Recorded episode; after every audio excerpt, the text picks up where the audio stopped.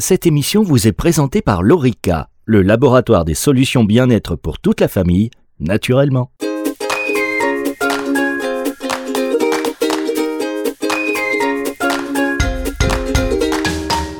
Bonjour à tous et bienvenue dans cette émission NutriCast sur cette plateforme NutriCast, première euh, plateforme française consacrée à la micronutrition et à la phytothérapie que vous retrouvez également d'ailleurs sur Nutri Radio. Peut-être que vous nous écoutez là sur Nutri Radio, peut-être sur euh, NutriCast, peu importe. L'essentiel, c'est que vous puissiez écouter et partager ces contenus pour en savoir plus sur tous ces actifs qui nous font du bien.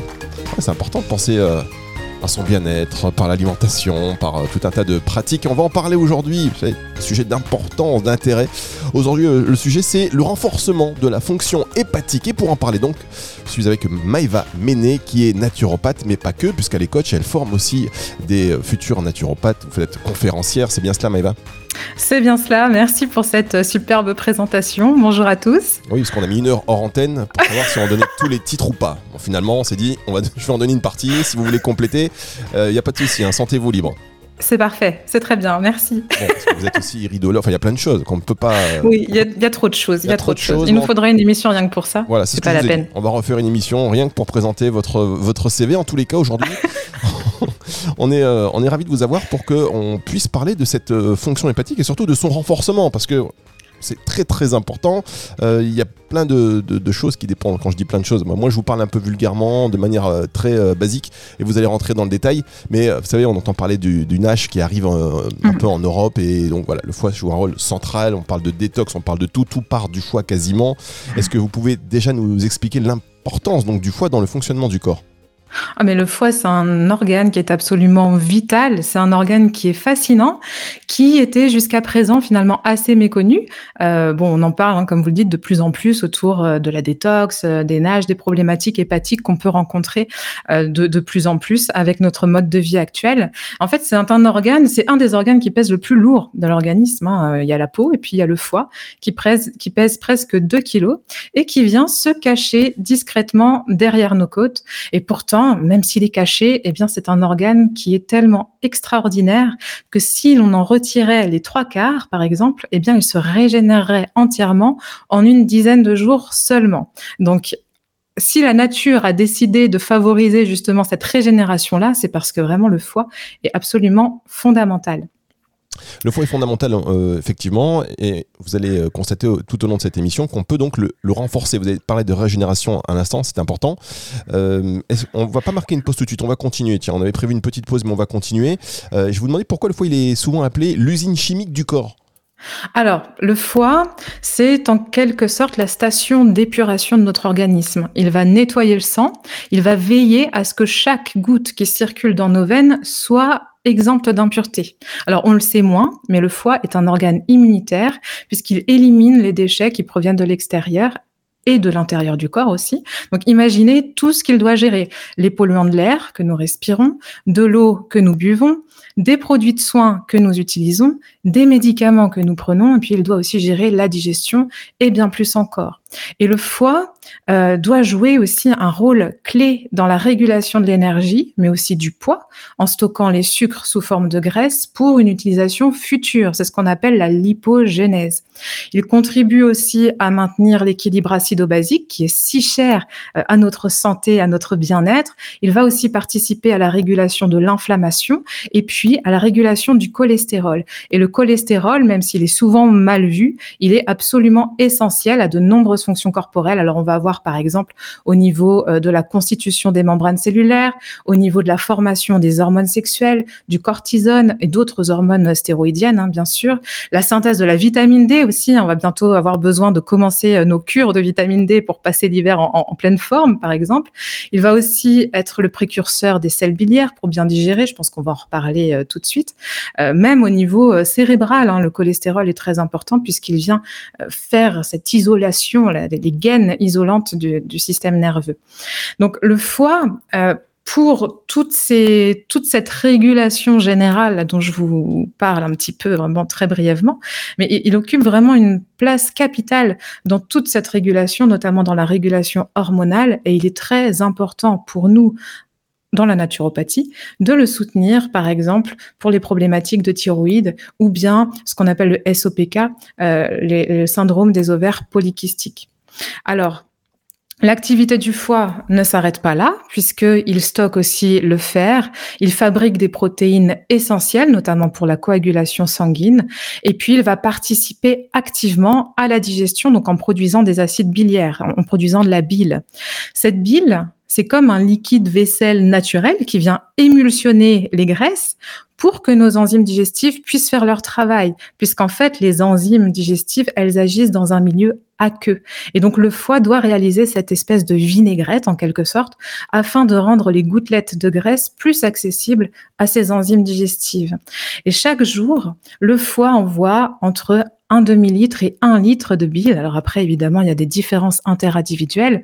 Et cette bile va être réabsorbée par l'intestin après nous avoir aidé justement à digérer les graisses, qui sont évidemment essentielles au bon fonctionnement de notre organisme, mais aussi des vitamines solubles dans les graisses, comme le sont les vitamines A, D, E et K. Donc voilà, en gros, le foie, il joue vraiment un rôle essentiel en tant que gardien de notre organisme. Il vient protéger notre corps contre les substances indésirables, qu'elles viennent de notre environnement ou bien de notre milieu intérieur. Et quand il est surchargé, eh bien, ce foie va demander de l'aide. Quand il est dépassé, euh, j'ai envie dire, par l'ampleur de sa tâche, il va solliciter d'autres organes d'élimination tels que la peau, les poumons, par exemple, ce qui peut justement se manifester par des problèmes de peau ou bien par des problèmes respiratoires. Et c'est pour ça aussi que la santé de notre foie euh, est souvent reflétée dans l'éclat de notre peau et de notre teint. Très bien, merci beaucoup. On va marquer une toute petite pause. Moi, j'aime bien cette euh, image du foie qui, qui, fait un peu une vinaigrette. Voilà, c'est un peu, j'aime bien, j'aime bien. C'est mon côté gourmand qui parle. oui, mais c'est bien parce que ça parle moins à tout le monde. On marque une toute petite pause et on se retrouve pour la suite de cette émission après ceci. Plongez dans l'harmonie de la nature grâce aux compléments alimentaires du laboratoire Lorica. Lorica explore la biodisponibilité de chaque ingrédient pour une meilleure interaction avec votre organisme. Une réflexion inspirée par la nature, des actifs sélectionnés pour préserver l'intégrité et la performance de vos fonctions physiologiques. Découvrez notre gamme sur lorica.fr. Lorica, la science et la nature au service de toute la famille.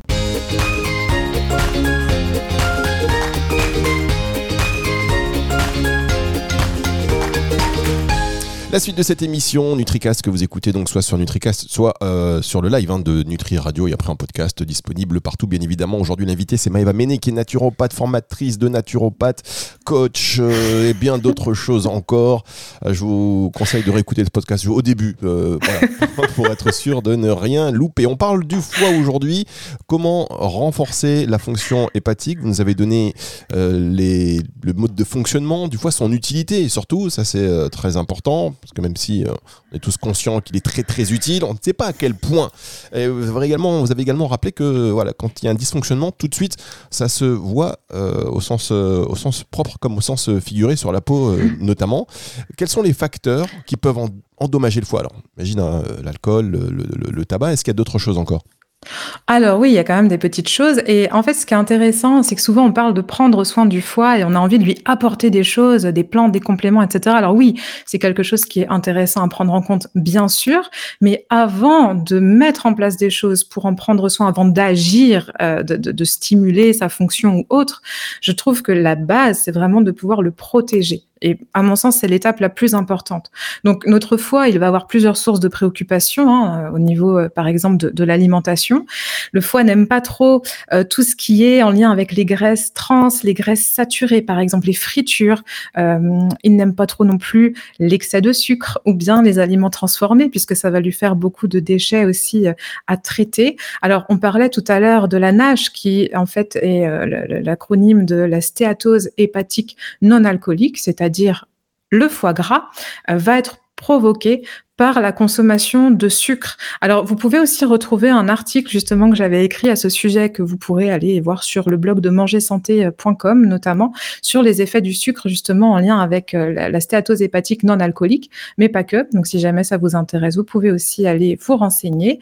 Bon, dans le même ordre d'idée, on va avoir l'alcool hein, qui peut euh, générer des lésions au niveau du foie allant de la stéatose alcoolique cette fois-ci à la cirrhose, et puis tout ce qui va être lié à l'exposition euh, à des substances toxiques, donc des pesticides, le tabac, les médicaments ou tout autre chimie qui peut être délétère pour notre foie, pour notre organisme, surtout si ces expositions sont répétées. Et puis, on va retrouver certains déséquilibres à d'autres niveaux dans le corps qui peuvent avoir des répercussions plus ou moins sévères, entre guillemets, sur le foie. Alors, le stress, évidemment, le stress, on le retrouve toujours partout. Le stress chronique, puisque il peut y avoir des bons stress, hein, bien sûr, mais le stress chronique à cause de l'inflammation chronique qu'il va générer, le syndrome métabolique, c'est-à-dire que euh, l'obésité, le diabète de type 2 ou l'hypertension, qui font partie du syndrome métabolique, sont liés à un risque accru des maladies du foie. Et puis, on va avoir aussi les maladies hépatiques, donc les hépatites,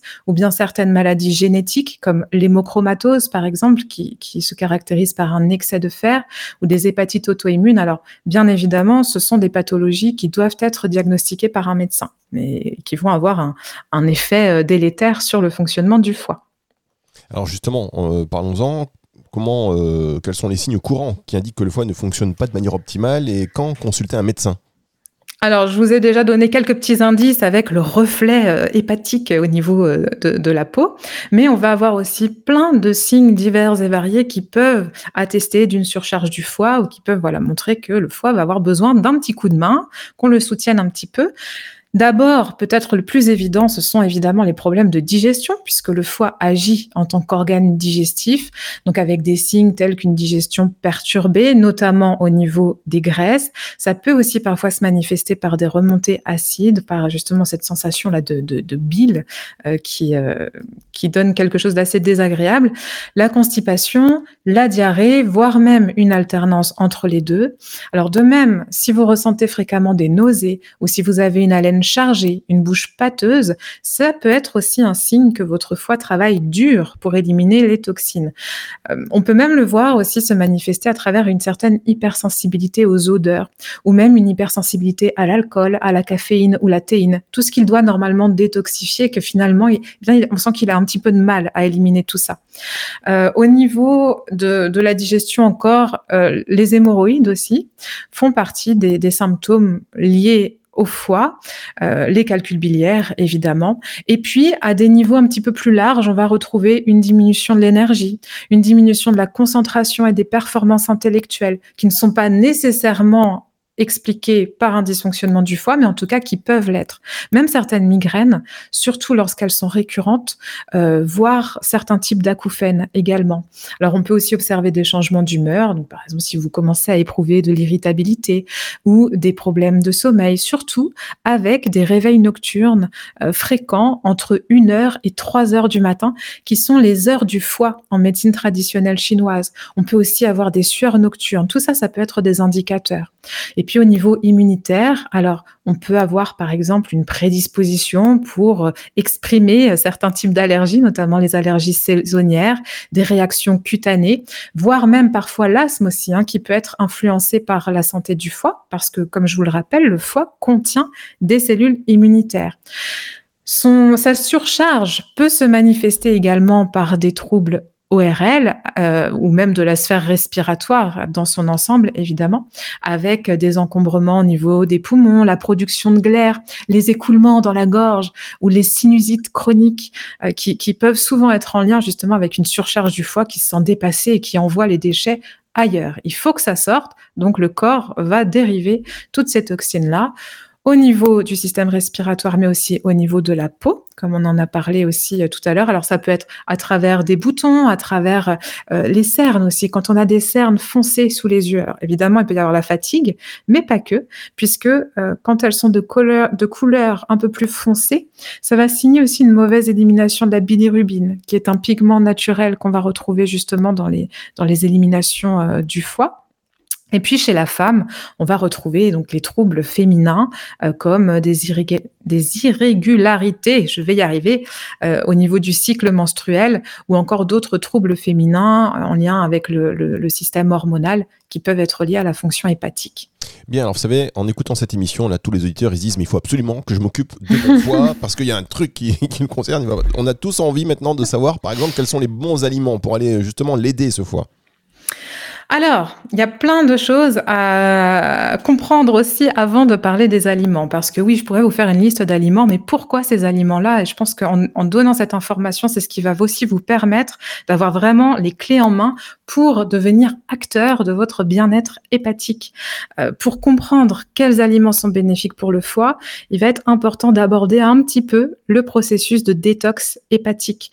En fait, notre foie joue un rôle clé dans l'élimination des déchets. J'espère que c'est compris.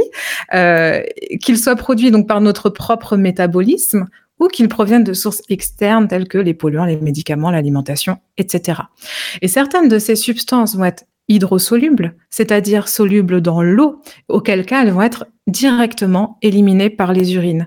D'autres sont liposolubles, c'est-à-dire qu'elles sont solubles dans les graisses et il va falloir les rendre hydrosolubles avant de pouvoir les éliminer. Et c'est ce qui se passe lors des trois phases de détox hépatique. Dans la première phase, qu'on appelle la phase de transformation, les substances liposolubles telles que les médicaments, les hormones, les insecticides, même l'alcool d'ailleurs, donc ces substances vont être neutralisées et transformées en métabolites intermédiaires, c'est-à-dire que ce sont des éléments qui sont un petit peu plus hydrosolubles, mais pas tout à fait encore. Et ces métabolites sont souvent beaucoup plus toxiques finalement que le déchet d'origine, puisque leur transformation va générer beaucoup de radicaux libres. Alors là, vous allez peut-être me voir venir déjà, et pour aider à réduire tout ce stress oxydant, il va être essentiel d'adopter une alimentation riche très riche en antioxydants, avec des légumes colorés, avec des légumes de saison, puisque finalement les antioxydants euh, des légumes locaux et de saison vont être euh, plus présents dans, les aliments consommés que s'ils viennent de loin ou voilà, cultivés euh, d'une manière moins adaptée. Et puis pour les personnes qui sont plus exposées aux polluants, qui fument par exemple, ou qui prennent plusieurs médicaments, là ça peut être vraiment intéressant de passer par la complémentation avec des vitamines du groupe B, C, les vitamines C, la vitamine E, euh, la coenzyme Q10, le glutathion, du zinc, du sélénium, des polyphénols, etc. On pourra en reparler. Et puis, il y a donc une deuxième phase qu'on appelle la phase de conjugaison. Et cette phase, elle prépare les déchets à être excrétés. Ici, les déchets vont être rendus solubles pour pouvoir être éliminés. Cette phase de conjugaison, elle comprend plusieurs voies ce qu'on appelle les voies de solubilisation, alors qui ont des noms un peu barbares. On va retrouver notamment la glucuronidation, la méthylation, l'acétylation, la sulfation et la conjugaison avec le glutathion et ou des acides aminés. Donc chacune de ces voies a ses propres fonctions et des besoins particuliers en micronutriments, alors tels que les produits soufrés, par exemple, qu'on va retrouver dans les choux ou dans les oignons, la choline aussi, euh, les vitamines B9, B12, B6, de la glycine, de la vitamine C. On va encore une fois retrouver le zinc, le magnésium. Alors le magnésium, de toute façon, on le retrouve un peu partout. Euh, c'est très intéressant de toute façon d'en apporter quand même régulièrement. Et puis dans cette deuxième phase, on va encore avoir besoin d'autres antioxydants tels que le glutathion, la N-acétylcystéine, l'acide alpha-lipoïque, etc. Et contrairement à la première phase, qui est induite par l'exposition aux polluants, eh bien celle-ci dépend de la constitution de chacun. Donc on n'est pas tous égaux face à, cette deuxième phase euh, de, conjugaison au niveau de la détox. Donc ça dépend vraiment aussi de notre alimentation, de notre hygiène de vie et notre constitution. Mais ça veut dire qu'on peut agir dessus. Et puis enfin, on va avoir cette troisième phase qui est la phase d'élimination qui permet euh, aux toxiques transformés, aux toxines transformées, d'être excrétés par les émonctoires de l'organisme, donc par la bile, par les selles, par l'urine, par la transpiration. Les émonctoires, ce sont les portes de sortie de l'organisme, donc le foie, évidemment, mais aussi les reins, les poumons, la peau, bref, tout ce qui permet justement de mettre les substances à l'extérieur du corps. Et il est essentiel de maintenir des émonctoires fonctionnels pour éliminer efficacement les produits de la détox. Ça va impliquer aussi une hydratation adapté. Donc, bien boire, ça c'est très important, comme on le dit, hein, l'eau nous intéresse plus pour ce qu'elle emporte que pour ce qu'elle apporte. Et puis, on peut aussi apporter une attention particulière à l'hygiène intestinale pour garantir une élimination efficace. Et pourquoi l'hygiène intestinale va être importante? En fait, euh, c'est vrai qu'en en naturopathie, on, garde toujours ça en tête. Il faut toujours résoudre les problématiques intestinales avant de lancer une détox, puisque en cas de dysbiose, par exemple, c'est-à-dire euh, une dysbiose, c'est un déséquilibre du microbiote. C'est-à-dire qu'on a une flore, voilà, au niveau de l'intestin avec des populations euh, variables. Et quand ces, quand ces populations sont disproportionnées ou déséquilibrées, c'est ce qu'on appelle la dysbiose. Et cette dysbiose peut entraîner la formation de produits indésirables, comme par exemple la bêta-glucuronidase, qui est une enzyme qui va venir déconjuguer ce que le foie a soigneusement conjugué pendant la phase de détox. Donc, il vient défaire ce que le foie s'est embêté à faire. Et ça, c'est embêtant pour nous puisque ça va venir favoriser la réabsorption des toxines, la réabsorption des hormones au lieu d'être éliminé. Et c'est ce qui peut expliquer, par exemple, les problématiques d'hyperostrogénie. Donc, pour respecter toutes ces différentes phases, il est super important d'adopter une alimentation très riche en micronutriments, c'est-à-dire en vitamines. Attendez, on va voir ça après. On va voir ça après. Alors, une question, euh, dix réponses. C'est euh, Maëva Méné, intarissable. je ne m'arrête pas. Moi, si on ne m'arrête pas, je continue. je garderai toute la journée. je, m'en aperçois, les auditeurs aussi, mais euh, vous avez de la chance parce que c'est très intéressant. Donc, on écoute attentivement ce que vous dites parce qu'on est tous concernés. On va quand même marquer une toute petite pause, une respiration, et on arrive. Je, vous savez quoi? Je ne vais même plus vous poser de questions. On revient, vous reprenez direct. non, je plaisante. Moi, ça me dérangerait pas. Bah, hein. Mais je trouve ça plus sympa qu'on échange quand même. Mais oui, évidemment. Allez, on marque une toute petite pause et on se retrouve juste après euh, ceci.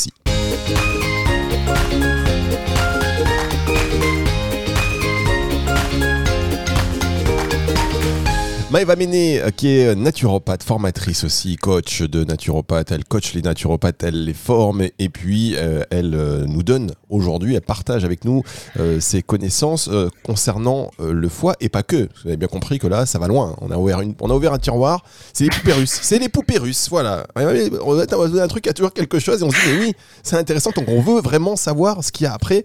le renforcement hépatique, vous nous avez donné plein d'éléments d'importance. Je ne vais pas tous les répéter, je vous invite euh, chers auditeurs, si vous venez d'arriver hein, sur le live de Nutri Radio, de réécouter cette émission en podcast tranquillement. Et si vous l'écoutez déjà en podcast, eh bien continuez donc d'en profiter. Vous avez commencé à parler de micronutriments, euh, mhm. justement, quels sont donc les suppléments et les actifs couramment utilisés euh, et recommandés surtout pour soutenir la fonction hépatique?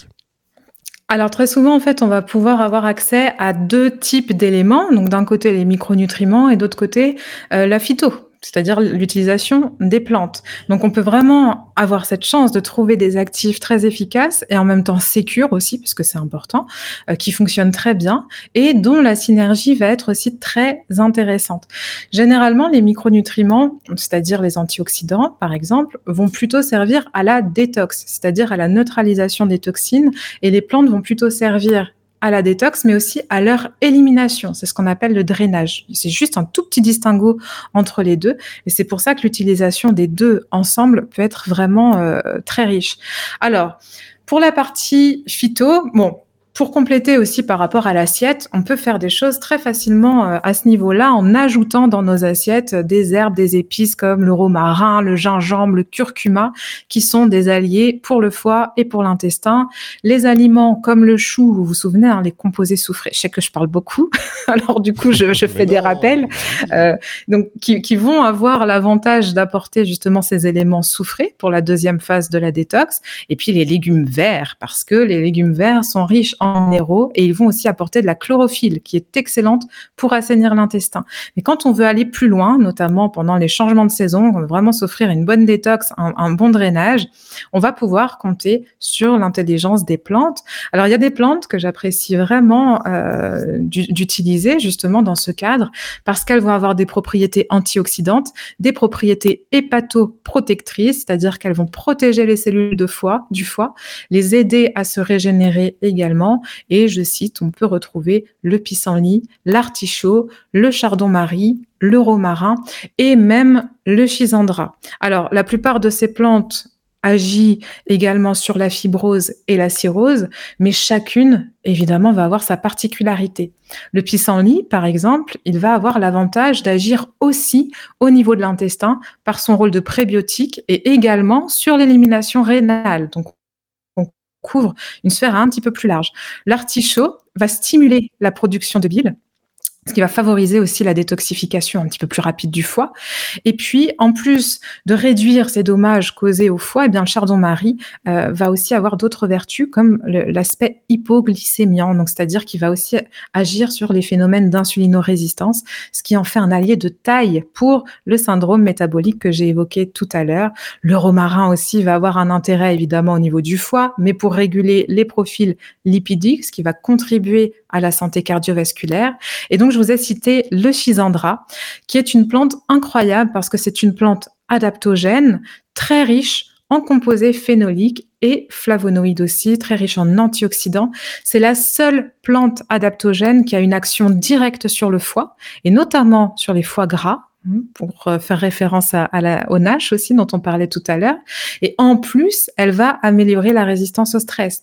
Or, on sait bien que le stress est un facteur qui peut perturber la digestion et la détox, que ce soit par un déséquilibre du système euh, du, nerf vague, hein, du système neurovégétatif, qui va être en charge d'apporter l'énergie au système digestif, ou bien à cause d'un taux de cortisol trop élevé qui empêche différents processus métaboliques dans le corps, comme par exemple la bonne utilisation de certaines hormones, notamment les hormones thyroïdiennes, qui sont pourtant indispensables au bon fonctionnement hépatique. Et puis pour la partie micronutrition, alors là, on peut aussi avoir accès à pléthore de, composés très intéressants, notamment donc des antioxydants, euh, par exemple l'acide alpha-lipoïque, qui est un antioxydant universel qui va posséder à la fois des propriétés hydrosolubles et liposolubles, ces termes maintenant n'ont plus de secret pour vous, et c'est ce qui va permettre à cet antioxydant d'avoir une action dans les deux types de milieux. Donc c'est vraiment un super piégeur de radicaux libres. On peut penser aussi à l'acétylcystéine qui va être nécessaire à la synthèse du glutathion qui est l'antioxydant euh, euh, préféré du foie. Et si on manque de glutathion, eh bien, on provoque la mort cellulaire et notamment au niveau hépatique. Donc, c'est, c'est pas terrible. C'est vraiment bien de pouvoir euh, justement euh, booster euh, cette partie. On peut retrouver aussi d'autres d'autres antioxydants. Je pense notamment à la superoxydismutase, l'espéridine, des produits soufrés comme le MSM.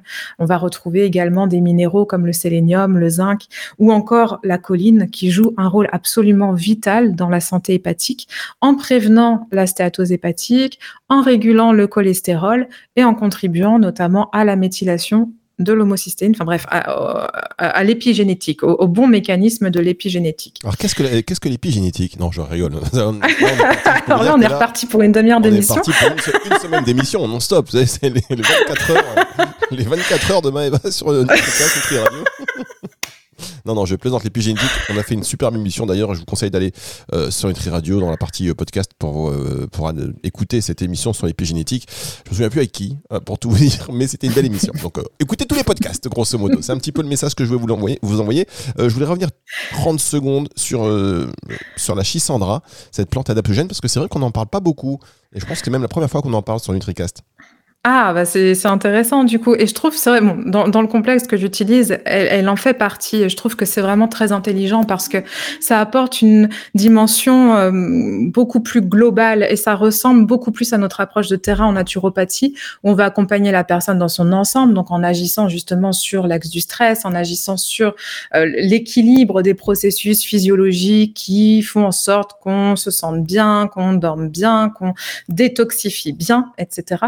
Et je trouve qu'elle a vraiment sa place, en tout cas, euh, parmi les, plantes hépatiques dont je vous ai euh, donné les noms déjà. Très bien, alors tiens, puisqu'on rentre un petit peu dans le partage, vous avez parlé d'un complexe que vous utilisez, donc qui contient de la chisandra, contient d'autres choses? Vitamines Ah bah à peu près tout ce que je vous ai cité. Hein, donc le chisandra, le pissenlit, romarin, euh, l'artichaut, euh, et puis des, antioxydants. Comme ça, on, agit vraiment en sécurité. C'est ça aussi qui m'intéresse dans ma pratique, c'est de pouvoir apporter une réponse efficace, mais en même temps sécure. Parce qu'en fait, on a très vite fait, euh, quand on veut s'orienter de détox, d'aller, de s'orienter vers des plantes qui sont, comme je dis, des plantes karcher. Alors ça draine à fond, mais par contre, on n'a pas du tout suffisamment d'antioxydants pour neutraliser les métabolites intermédiaires qui finalement peuvent aussi créer de l'inflammation.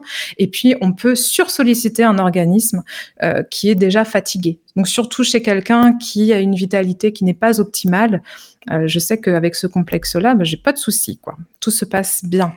Les plantes Karcher. J'aime bien vos images avec le vinaigre, euh, le foie qui fait du vinaigre, les plantes Karcher. Ça parle. Vous voyez, ça parle énormément. Est-ce mm. que, alors, on, bon, on va pas parler de, conseils justement quand on fait une détox comme ça, si on décide de faire, euh, euh, voilà, pour aider son foie avec des, compléments alimentaires ou autre. Est-ce que c'est quoi? C'est des cures C'est plusieurs fois par jour? Est-ce qu'il y a des contre-indications? Est-ce qu'il y a des gens qui doivent justement pas utiliser de choses pour soutenir le foie? En fait, ça va vraiment dépendre. Et là, euh, le la réponse préférée du naturopathe, c'est ça dépend. Parce que à chaque fois, on a une réponse individualisée. Donc, c'est très, très difficile de donner une réponse qui soit euh, généralisable à tous, puisqu'il y a vraiment cette part individuelle qui est trop importante pour nous pour être mise de côté. Euh, par contre, on peut partir du principe qu'une personne qui agit en prévention va pouvoir faire une détox une à deux fois par an sur trois semaines, un mois, par exemple au changement de saison, printemps-automne. Donc là, on est dans la bonne période, d'autant que les températures sont encore clémentes, donc c'est c'est pas stressant pour le corps. Et puis euh, chez des personnes qui vont avoir des troubles un petit peu plus chroniques, alors on parlait justement de stéatose hépatique non alcoolique, de foie surchargé en règle générale avec des, troubles euh, digestifs chroniques, etc. Généralement je vais conseiller de maintenir ces deux périodes de détox, donc sur trois semaines, un mois au printemps et à l'automne, mais entre ces périodes, je conseille souvent de garder la prise du complément une semaine par mois. Comme ça, ça permet aussi d'agir toujours euh, sans surcharger, sans surstimuler non plus l'organe, mais en l'accompagnant au fil du temps et puis pas de se dire oh bah tiens je me réveille un matin, c'est le printemps, je vais faire ma détox et puis après euh, bon tant pis le foie il se débrouille euh, jusqu'à dans six mois. donc je trouve que c'est beaucoup plus intéressant justement de, fonctionner comme ça aussi euh, par, euh, par étape. Quoi. Bon, eh bien écoutez, je crois que c'est très complet, euh, mais j'imagine qu'on va quand même parler de l'activité physique qui joue un rôle essentiel. Oui, il y a des petites choses qu'on peut mettre en place pour soutenir le foie. Alors, je vais essayer de faire très court. Non, on est déjà je pense notamment. Pardon? Je ne vous inquiétez pas, on est déjà à 3 heures d'émission. On avait prévu 20 minutes. Puis quand j'active le mode mitraillette, après, euh, je suis pas sûre d'être comprise. Alors j'aimerais bien quand même rester clair. Non, non, restez. Vous savez, c'est la flexibilité. Si vous devez prendre, euh, chers auditeurs, prenez une couverture, une bougie. On risque de s'installer un petit peu dans cette émission encore, euh, qui est très intéressante. sortez le plaid, la tisane de romarin. J'en ai encore pour, allez, 3-4 minutes. Je vais essayer de donner 3-4 petites astuces justement pour soutenir le foie aussi et, et qui mange pas de pain. Donc on va avoir, par exemple, des, des postures en yoga qui sont très intéressantes, comme les torsion. Parce que là, on va vraiment agir aussi au niveau euh, mécanique. Hein. On va presser le foie un petit peu comme une éponge. Donc ça, ça peut être intéressant aussi pour drainer le foie. Et puis, on peut faire faire de la gym à notre foie en faisant quelque chose de très simple juste avec la respiration, mais une respiration qui se veut abdominale parce que on a tendance toujours à respirer avec le thorax, on respire très haut, on bloque le diaphragme et à ce moment-là, le diaphragme ne peut plus accomplir son rôle de masseur. Rendez-vous compte, vous avez quand même un masseur avec vous 24 heures sur 24, donc n'hésitez pas à le solliciter. Il va aussi accomplir une action mécanique au niveau du foie, en plus d'apporter la détente nécessaire au principe de détox et de digestion, parce que quand on est quand on est stressé, le foie n'a pas l'énergie pour fonctionner. Si on parle un petit peu stress, émotion, alors il faut savoir qu'en médecine traditionnelle chinoise, le foie est étroitement lié à des émotions comme la colère, par exemple. Donc, ça veut dire qu'il est aussi hyper important de prendre en compte notre bien-être psycho-émotionnel. Et c'est aussi en ça que l'activité physique va être intéressante, toujours dans cette approche globale et holistique avec euh, une activité sportive qui nous passionne, qui nous fasse plaisir, qui nous donne envie, en même temps qui nous permette de gérer les stress, d'éliminer toutes ces tensions. Et puis, un dernier petit conseil, facile, c'est la bouillotte. Le foie, c'est un des organes les plus chauds de notre corps puisque à son meilleur, il fonctionne entre 39 et 41 degrés. Donc pour maintenir cette température optimale, il va avoir besoin d'une quantité considérable d'énergie. En utilisant une bouillotte pour fournir cette chaleur supplémentaire, le foie va pouvoir rediriger son énergie vers d'autres fonctions essentielles telles que la digestion et la détoxification. Donc là, c'est pareil, on rentre dans la période propice à la bouillotte, donc il ne faut pas hésiter euh, à la, sortir des placards. Ça nous promet des hivers très romantiques et glamour, chacun avec sa petite bouillotte. Mais ceci dit, c'est très intéressant parce que on a souvent, euh, dans, dans les stéréotypes, la bouillotte, c'est plutôt euh, pour euh, les femmes qui ont leur menstruation, leur cycle menstruel. Mm. Mais en réalité, ça fait du bien à tout le monde pour le foie. Exactement. Là, Ah, pour, pour ce coup-là, on est tous égaux. Ah, c'est bien parce que je pense à l'astuce de la bouillotte pour le foie. Je, personnellement, je, je prends. Je prends, Mm. euh, comme tout ce que vous avez dit d'ailleurs, on, on prend, on écoute, on réécoute d'ailleurs ce podcast et on prend des notes. Euh, merci beaucoup. Vous avez été euh, parfaite. Vous avez été parfaite, concise. Et ça qu'on a aimé, c'est que c'était. non, non, on devait, faire, on, on devait quand même faire un petit point, un petit récapitulatif des points.